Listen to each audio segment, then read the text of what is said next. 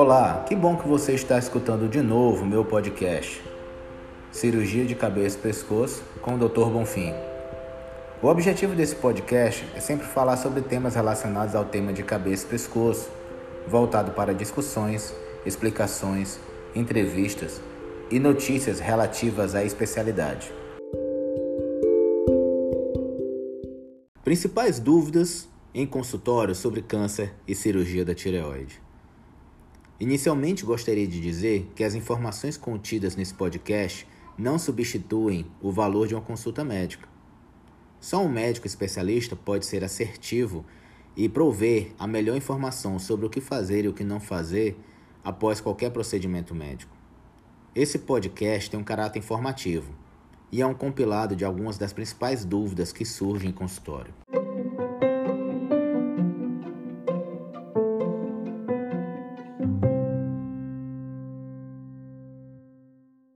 Depois de uma tiroidectomia, vai ser possível a uma paciente do gênero feminino engravidar? Uma pergunta frequente consultório e que tem uma resposta de uma forma simples e precisa é que sim, ela poderá engravidar se quiser. Contudo, haverá necessidade de controlar os hormônios tiroidianos. Após a cirurgia da tireoide, que se tira a glândula totalmente, a paciente não vai mais produzir este hormônio. Então, existe a necessidade de repor por meio de comprimido, que se toma por via oral. Muito simples, basicamente é uma dose por dia, em jejum. Essa, mas essa dose tem que ser adequada individualmente para cada paciente. Existe o critério de dose por peso, mas isso pode variar grandemente pela idade, gênero atividade diária de cada pessoa e mesmo por aspectos individuais de tolerância à medicação. Na verdade, é a falta desse hormônio em doses adequadas que está bem relacionada à infertilidade após a cirurgia da tireoide. Estudos mostram que a relação entre hormônios tireoides e fertilidade é muito próxima e que não deve acontecer quando os hormônios estão em equilíbrio, ou seja, a dosagem sérica do hormônio encontra-se normal pelo uso correto da medicação. Então, sim, e que o segredo é basicamente controlar os níveis hormonais de hormônio tiroidiano e manter numa dose adequada.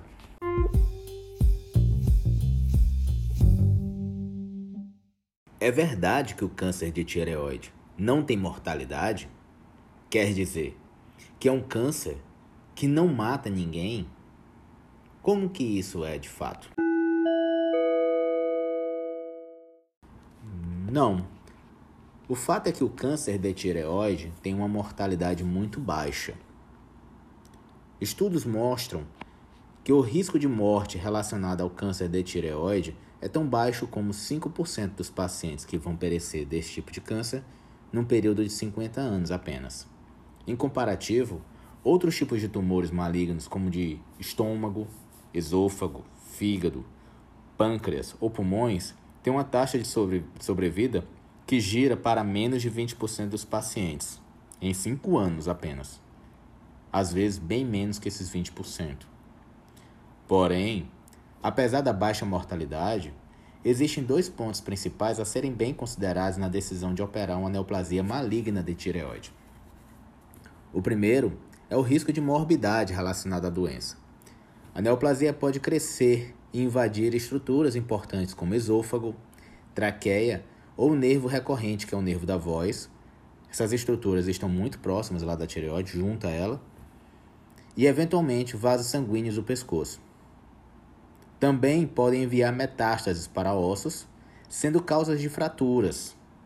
E pulmões também podem receber metástases, podendo causar um quadro crônico de insuficiência respiratória.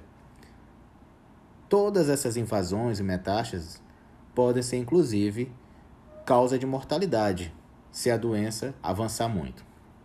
O segundo ponto a ser observado é que, mesmo sendo considerada uma neoplasia indolente, de crescimento lento e pouca agressividade, pode se transformar numa variante muito agressiva, conhecida como carcinoma anaplásico de tireoide, que é uma forma muito grave e que não tem associação com sobrevida além de seis meses. Ou seja, 100% dos pacientes vão a óbito. em torno de 3 a 6 meses. De fato, atualmente há muita discussão sobre a cirurgia da tireoide e suas indicações, principalmente se ela deve ser realizada ou não, mas são relativas a nódulos menores que 1 centímetro, pois estes não foram associados com mortalidade. Mas isso não quer dizer que eles não devam ser acompanhados. O mais importante é que a decisão de operar seja acompanhada por um especialista e que ele tenha experiência na forma como ele vai acompanhar e que seja treinado para identificar os verdadeiros fatores de risco e as reais indicações de proceder à cirurgia ou conduzir o, o problema de forma expectante. Sempre haverá necessidade de tomar o iodo após uma cirurgia de câncer de tireoide? A pergunta mais relacionada ao pós de cirurgia da tireoide que se faz por um câncer é se vai haver necessidade de fazer a iodoterapia. Mas a principal dúvida dos pacientes sobre a iodoterapia é que se a iodoterapia funciona tal qual uma quimioterapia. A resposta é não. Enquanto a quimioterapia se faz uso de medicações que chamamos de citotóxicas, ou seja, tem a capacidade de matar células que se reproduzem com muita rapidez, semelhante às células cancerígenas, e tais quais células da pele e células do sistema gastrointestinal, por isso que o paciente cai cabelo, cai os pelos do corpo, sente muitas náuseas, tem sangramento gastrointestinal por causa disso. A iodoterapia faz uso de iodo radioativo para sua ação. A iodoterapia, quando é introduzida no paciente, esse iodo radioativo, ele é introduzido pela forma de líquido comprimido e ele vai até a, a, circulação sanguínea e é captado pelas células que têm maior afinidade pelo iodo. No caso, no nosso corpo, são as células de tireoide, que são remanescentes após a cirurgia, e as células do câncer de tireoide, o câncer bem diferenciado. O iodo chegando dentro da célula, como ele é radioativo, ele vai emitir uma energia que vai causar um dano grave ao DNA celular, tanto da célula de tireoide normal quanto a célula do câncer. Uma vez que haja esse dano, inicia-se um processo conhecido como apoptose, que é um tipo de morte celular que se conhece como morte celular programada. E que é possível fazer o tratamento complementar à cirurgia com iodo para que o paciente possa aumentar a taxa de cura do, de um determinado tipo de câncer tiroidiano. O fato é que são poucos os tecidos do nosso corpo que têm afinidade pelo iodo, além das glândulas de tireoide. Mas, reconhecidamente, as glândulas salivares também têm afinidade pelo iodo. Outros tecidos também podem receber esse iodo. Daí que alguns pacientes após a iodoterapia podem ter complicações, como por exemplo a cialodenite induzida pela iodoterapia. A cialodenite é um tema que eu gostaria de falar em outro podcast, mas é uma situação que pode ocorrer. Especificamente sobre a pergunta se em todos os casos haverá necessidade de fazer iodoterapia, a resposta é não. O fato é que em, em casos de tumores iniciais, não há necessidade de fazer nenhum tratamento complementar além da cirurgia. Para saber se um tumor é inicial ou não, é necessário que seja feita a cirurgia. Então, o patologista, analisando a peça cirúrgica, pode passar informação para o médico especialista dizendo qual o grau que se encontra a doença. E aí, a partir destes dados, definir que pacientes vão se beneficiar do iodo ou os que não vão se beneficiar. E só aí decidir se haverá necessidade ou não individualmente daquele paciente ser submetido à iodoterapia. Então, não. A maior parte dos pacientes, em torno de 60 a 70%, não precisam de nenhum tratamento complementar, além da cirurgia e do controle do TSH no pós-operatório.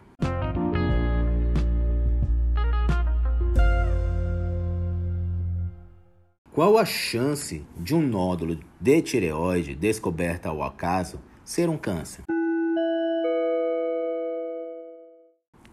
Essa pergunta é um pouco controversa. Isso porque não é tão simples responder porque, na verdade, os casos devem ser analisados individualmente. Mas, para ser mais explicativo, há alguns anos, algo como 20 a 30 anos, não existia a ferramenta do ultrassom como exame nos principais centros de saúde, ou era de muito difícil acesso. Então, boa parte dos nódulos de tireoide que eram operados já eram sintomáticos ou percebidos ao exame físico, seja na palpação, seja porque tinham aumentado. Às vezes o paciente evolui com rouquidão, com alteração da via aérea, mas não havia o diagnóstico daquele nódulo incidental, o nódulo que é descoberto ao acaso no exame ultrassonográfico, às vezes, como complementar numa consulta de ginecologia ou de geriatria. Com o advento do ultrassom, Nódulos que antes não seriam diagnosticados, seriam insuspeitos, começaram a ser diagnosticados e começou a haver uma avaliação maior destes nódulos tiroidianos pelo exame de punção. Isso ocasionou com um aumento também do número de cirurgias de tireoide. A verdade é que parte dos pacientes, aí é um ponto que gera bastante controvérsia, se que pacientes foram operados da tireoide por doenças benignas. E isso foi discutido do, dentro da comunidade médica para se avaliar quais eram realmente os pacientes que haviam a indicação de operar o nódulo da tireoide. Então, de forma breve, agora, esses novos nódulos descobertos ao ultrassom têm um risco de ser câncer, estatisticamente falando, em torno de 3 a 5% apenas. Mas sendo objetivo, existem critérios atualmente avaliados pela ultrassonografia e pela citologia, que é realizada quando se faz a punção do nódulo, que podem estimar o risco de forma individualizada em cada nódulo. E a partir da imagem do ultrassom e da citologia, definir se o nódulo tem maior ou menor risco de ser um câncer.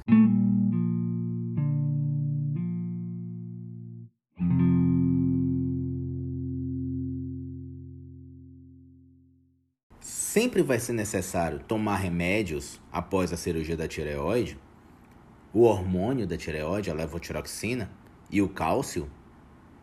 Como de fato essa necessidade de tomar medicações?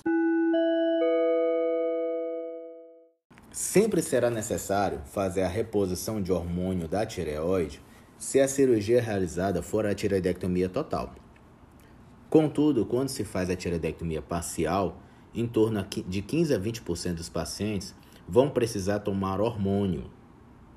Isso se dá porque parte dos pacientes, além da doença nodular que levou o paciente à cirurgia, tem associado uma inflamação do tecido da tireoide, conhecido como tireoidite de Hashimoto, que é uma doença autoimune muito comum na população, reconhecida como a doença autoimune mais comum no mundo, e que pode aplicar numa perda da função da glândula tiroidiana em produzir o hormônio. Sobre o uso de cálcio após a tiroidectomia, uma boa parte dos pacientes, em torno de 30 a 60% desses pacientes operados, tem necessidade de fazer alguma reposição de cálcio no pós-operatório.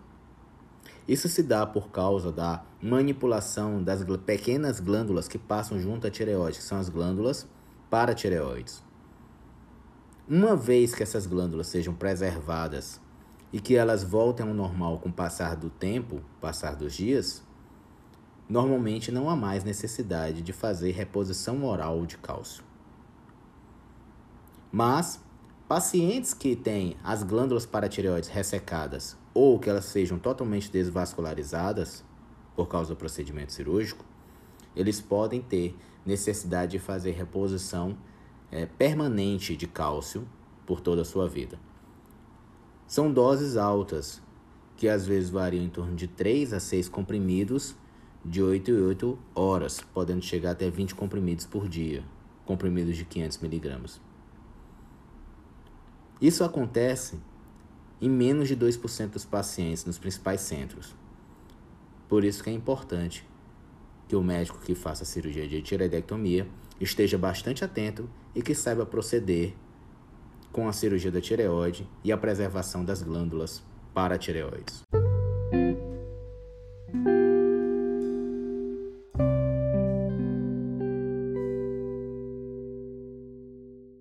Depois de quanto tempo é possível fazer exercícios depois de uma tireoidectomia? E ir num salão de beleza? E o que comer após a cirurgia da tireoide? A cirurgia da tireoide, tirando as raras exceções de cirurgias grandes ou mais complicadas, normalmente não é uma cirurgia que implique em grandes limitações para os pacientes. E é possível praticar exercícios em algo tão breve como 15 a 20 dias após o procedimento, na maior parte dos casos. Havendo casos em que pacientes praticaram exercícios num período menor que uma semana após a cirurgia, em especial quando não havia cicatriz aparente, como é o caso da tireoidectomia transoral.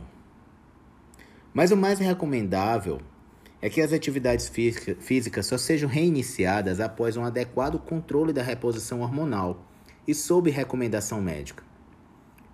Quanto a ir no salão de beleza, colorir os cabelos, pintar as unhas, não há nenhuma limitação formal. E em especial eu, como médico, considero importante para a autoestima que esses aspectos não sejam negligenciados pelo paciente, principalmente no período pós-operatório. Sobre a alimentação, não há maiores considerações, mas em pós-operatórios, em geral, recomenda-se que evite-se líquidos gaseificados, tais quais refrigerantes, bebidas alcoólicas, alimentos processados, então, industrializados, né? Evitar industrializados, e alimentos hipercalóricos, como bacon, linguiça, frituras, batata frita, porque eles têm gorduras trans, que são consideradas gorduras pró-inflamatórias, ou seja, pro, promovem a inflamação. E nesse momento, o ideal é que haja um processo de cicatrização, não de inflamação. O ideal é que se dê preferência a frutas, legumes e verduras, e proteínas de origem vegetal e carnes não processadas. Reconhece-se que a vitamina C e D estão envolvidas nos processos de cicatrização. Então, priorizar alimentos que sejam ricos nessas vitaminas deve ser importante.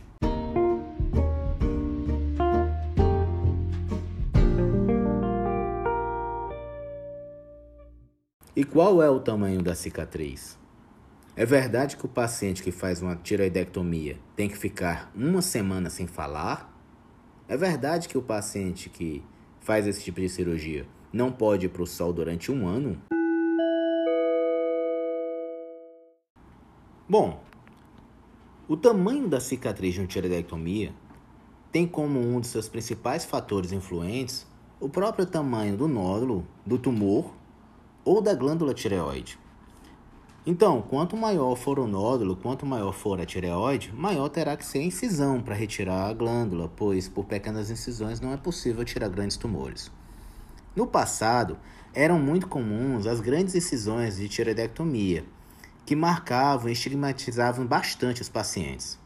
Isso se deu porque no, até o ano de 1908, a cirurgia da tireoide era considerada uma cirurgia proscrita. Isso quer dizer, ela não deveria ser realizada por cirurgiões responsáveis, devido à mortalidade e morbidade que era muito alta. Na verdade, não se conhecia uma técnica adequada de se fazer esse procedimento. Theodor Kocher, cirurgião suíço que viveu no início do século XX, desenvolveu a técnica de tireoidectomia e seus estudos sobre tireoide lhe deram o Prêmio Nobel de Medicina em 1908. E ele estabeleceu uma técnica cirúrgica segura para se proceder à tireoidectomia, que é, com algumas alterações, a técnica que se utiliza até hoje para se proceder essa cirurgia. Atualmente, um cirurgião de cabeça e pescoço com mais de 50 cirurgias de tireoide por ano consegue proceder à cirurgia com incisões tão pequenas quanto 5 centímetros. E com boa técnica cirúrgica, ele oferece um excelente resultado estético. Existem técnicas em que é possível oferecer mini incisões com o uso de material de vídeo, inclusive, e cicatrizes é, inaparentes, como já falei em outro podcast. Mas o funda fundamental é que se entenda que o mais importante da cirurgia de tireoide não é a cicatriz, mas sim proceder o ato cirúrgico com segurança, e oferecer um resultado funcional e curativo para o paciente. Sobre a voz, é comum que haja alteração vocal em torno de 60% dos pacientes que sejam submetidos à cirurgia da tireoide. Alguns trabalhos falam até de 80%. O fato é que a maior parte dos pacientes não evoluem com rouquidão, mas sim com alterações leves, como uma alteração vocal, a uso persistente da voz quando eles tentam falar por um longo período de tempo, ou quando tentam utilizar a voz com um canto ou alguma coisa assim, em que eles tentam aumentar o tom vocal. Isso se dá porque na cirurgia da tireoide, na técnica correta, há a necessidade de dissecar o nervo da voz, reconhecer e dissecar esse nervo. A simples dissecção do nervo e a preservação deste na cirurgia causa alteração do, da transmissão nervosa. Essa transmissão nervosa, uma vez que seja alterada, ocasiona nas alterações vocais do pós-operatório.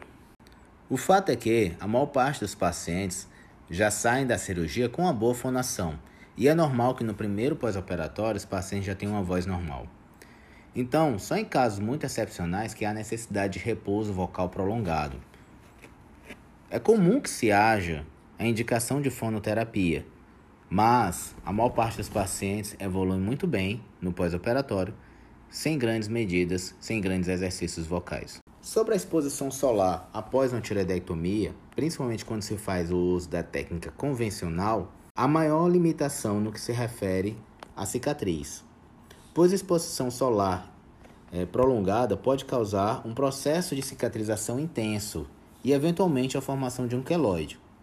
O queloide, que é um tipo de cicatriz hipertrófica, normalmente precisa de intervenção médica para sua resolução, com o uso de pomadas e às vezes injeções de corticoide.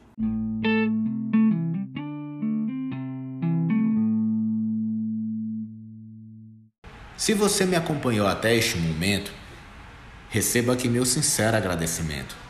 O podcast Cirurgia de Cabeça e Pescoço, por Dr. Bonfim, é produzido semanalmente, sempre com um tema relacionado à cirurgia de cabeça e pescoço.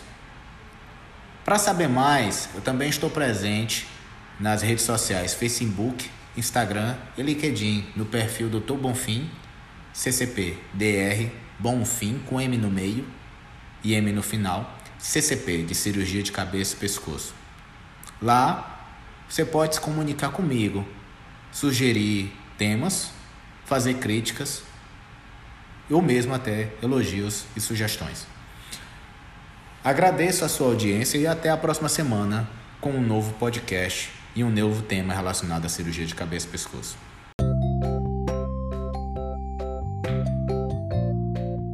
Meu podcast já está presente em várias plataformas, como na plataforma do Apple, é, Deezer, Spotify, é, Pocket Cash, entre outras plataformas. Vá lá, siga, é, escute meu podcast, tire suas dúvidas. Muito obrigado e próxima semana fique no aguardo que eu vou produzir um novo material.